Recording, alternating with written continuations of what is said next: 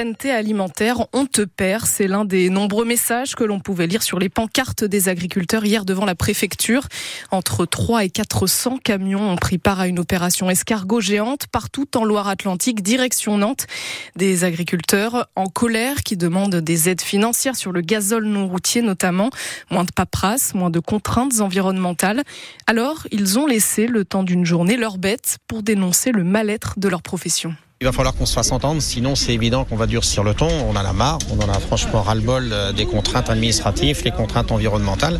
Donc à un moment, il est temps que ça arrête. Et tout ça pour avoir des prix qui suivent pas. Quoi. Donc, euh... De toute façon, on attend des mesures qui soient fortes. Personnellement, j'y crois pas. J'y crois pas dans l'immédiat, parce que de toute façon, on a un gouvernement aujourd'hui qui est complètement déconnecté de la réalité qui attend que les mouvements prennent une ampleur démesurée avant de commencer à dire ah les gens sont dans la rue ah bon peut-être?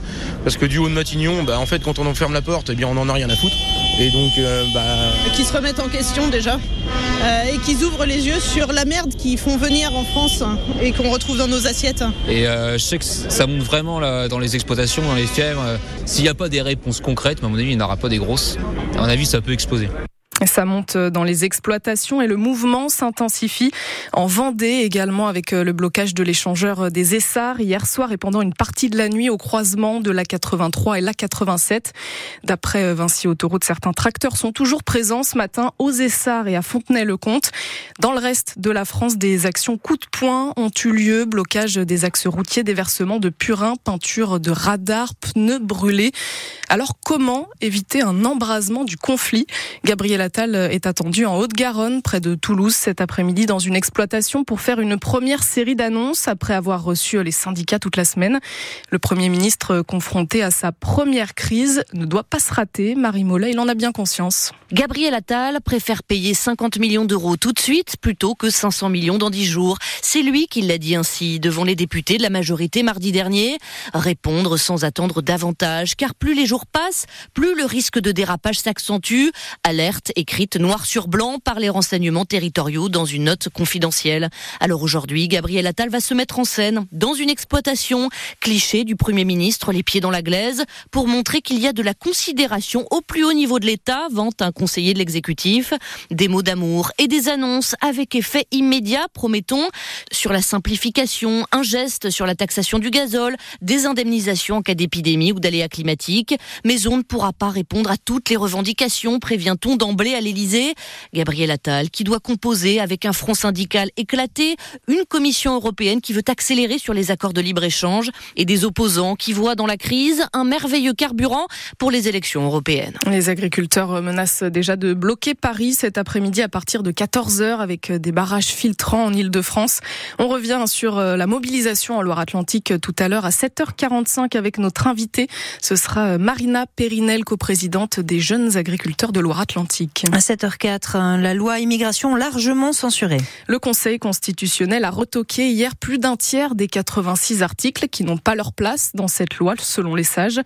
Euh, une décision très contestée par la droite qui demande déjà de refaire un projet de loi. Le gouvernement, lui, se dit satisfait et veut appliquer les premières mesures dès ce week-end.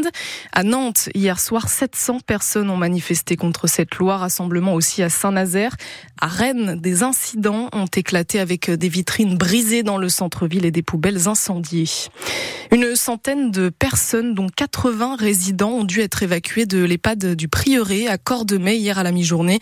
Un incendie s'est déclaré dans le local de ménage au premier étage avec beaucoup de fumée. Deux résidents ont été très légèrement intoxiqués mais ont pu rester à la maison de retraite après avoir vu un médecin. Six résidents doivent être relogés. Le prix des péages d'autoroute devrait augmenter de moins de 3% selon un document du ministère des Transports.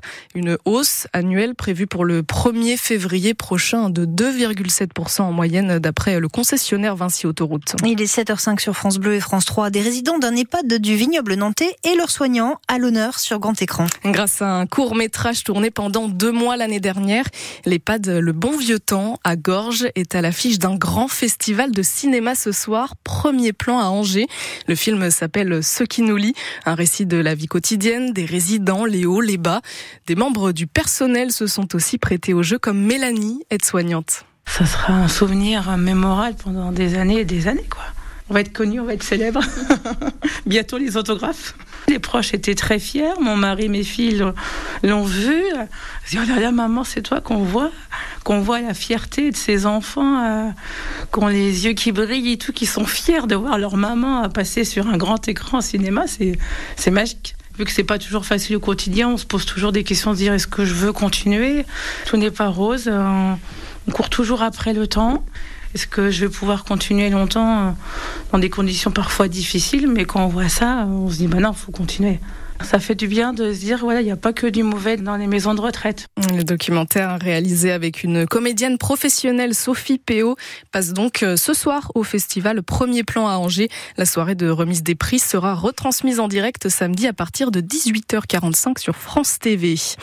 C'est parti pour trois jours de musique classique dans une vingtaine de villes des pays de la Loire. Fontenay, La Roche, Les Sables, Chaland, l'Île-Dieu et d'autres, dans des salles de concert, des écoles aussi. Jusqu'à dimanche, c'est ma région virtuose, l'ancienne folle journée en région avec des places de 2 à 12 euros. Pour la quatrième fois en cinq compétitions, les handballeurs français et suédois se défient pour une place en finale de l'Euro de handball. Un classique ce soir pour la demi-finale. Ça se passe à Cologne en Allemagne à 17h45.